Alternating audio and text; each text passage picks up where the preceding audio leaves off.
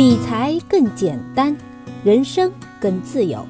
亲爱的减七理财的小伙伴，大家周五好，欢迎收听减七投资周报。每周新闻那么多，听减七说就够了。首先来看第一条新闻，是来自新浪财经的消息：二零一七年中国 GDP 增速为百分之六点九，七年来首次提速。一月十八日，国家统计局公布二零一七年中国经济成绩单。全年 GDP 总值八十二万亿元，比上年增长百分之六点九。大家常说，目前中国经济是稳中向好，从这次公布的 GDP 等统计数据中就可见一斑。值得注意的是，中国的经济增长还不只是数量上的变化，质量也在飞速提升。比如，过去一年中，我们有了新技术，包括自主研发的民用飞机、量子通信线路等等。新产品，新能源汽车增长百分之五十一点一，工业机器人产量增长百分之六十八点一。新业态，因为网上销售火热，快递业务量保持了近百分之三十的增长。这些看上去很宏观的信息，其实离你我都很近。比如，现在不少快递公司都在利用机器人做分拣工作，效率提升四倍多。快递从发货到我们手中。时间可能越来越短，在这样一个高质量、高效率的经济发展环境下，无论工作还是投资，都可能存在大量的机会等待我们挖掘。综合来看，你对未来经济生活的发展有哪些期许呢？欢迎给我留言聊聊你的想法。第二条新闻是来自华尔街见闻的消息：恒生指数突破三万两千点，腾讯、平安再创历史新高。一月十八日，香港恒生指数突破三万两千点，腾讯控股破四百五十港元，再创历史新高。中国平安 A 股和港股十八日也双双大涨。最近港股屡屡创下新高，而且回顾二零一七年，香港股市涨得非常不错，恒生指数涨幅达到了百分之三十六，位列全球第一。为什么港股会这么受欢迎呢？一个是估值低，大家常说港股是价值洼地。目前恒生指数市盈率在十四倍左右，相比美国标普五百指数二十六倍左右的市盈率，可是低了不少。这里面我们要注意一下，市盈率等于 P 比 E，是股票价格与每股净收益的比值，也是最常用来评估股价水平是否合理的指标之一。另一个是资金充沛，这两年随着港股通的开通，内地投资者占比从十年前的百分之五左右。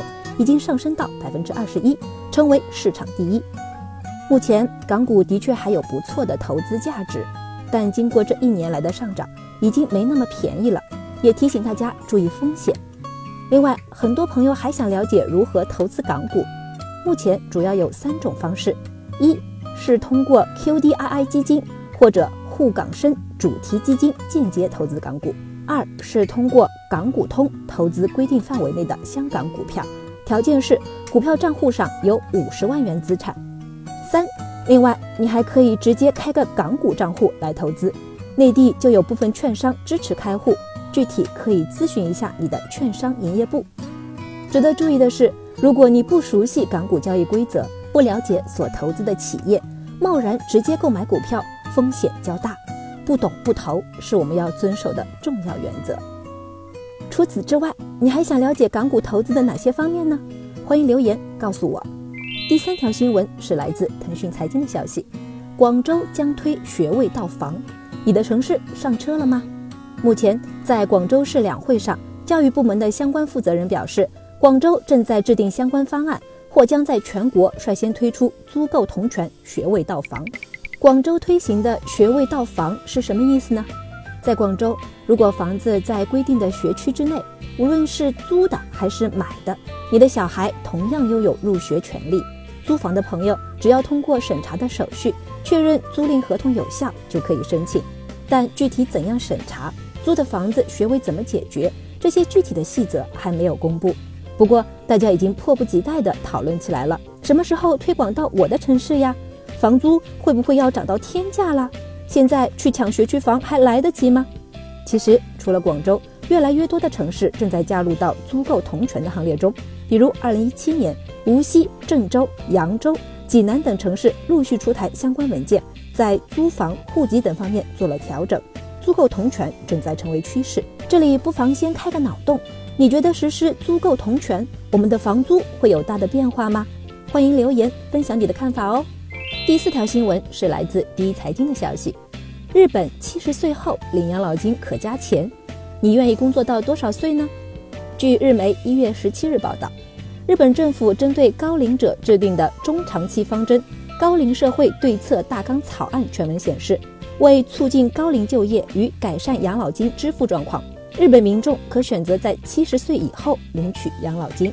对于年轻人来说，可能觉得领养老金这件事儿啊还很远，但又很关心我们什么时候能领取，能领到多少。最近，我们的邻国日本新出了相关的草案。其中提出，七十岁以后才开始领取养老金的朋友可以领到更多金额，同时还配套出具了增加老年人就业创业的措施。这种鼓励大家延迟退休的政策被普遍认为是由于日本老龄化的影响。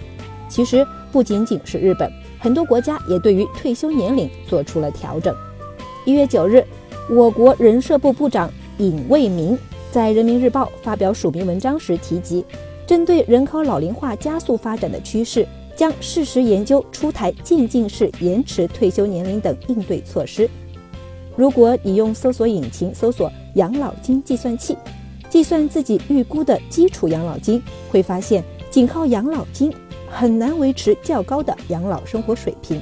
我们都需要提前考虑自己的养老金缺口，通过配置商业保险，做好长期投资，来为我们的老年生活增添保障。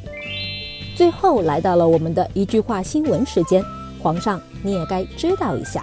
来自证券时报网的消息，一月十七日，比特币交易价格一度跌破一万美元，日内跌幅超过百分之二十八，与此前一点九万美元高点相比，价格近乎腰斩。来自蓝鲸财经的消息，一月十七日，乐视网工作人员回应媒体采访时称，乐视股票将在近期复牌，多位基金经理表示。乐视网复牌后难免连续跌停，相关重仓乐视网的基金将再次面临拷问。来自华尔街见闻的消息，年初至今，美元对其他主要货币的汇率已经下跌近百分之二，创三年来最低。而二零一七年全年，美元已经贬值百分之十。感谢大家收听今天的减七投资周报，一同感知正在发生的变化，提高经济敏感度。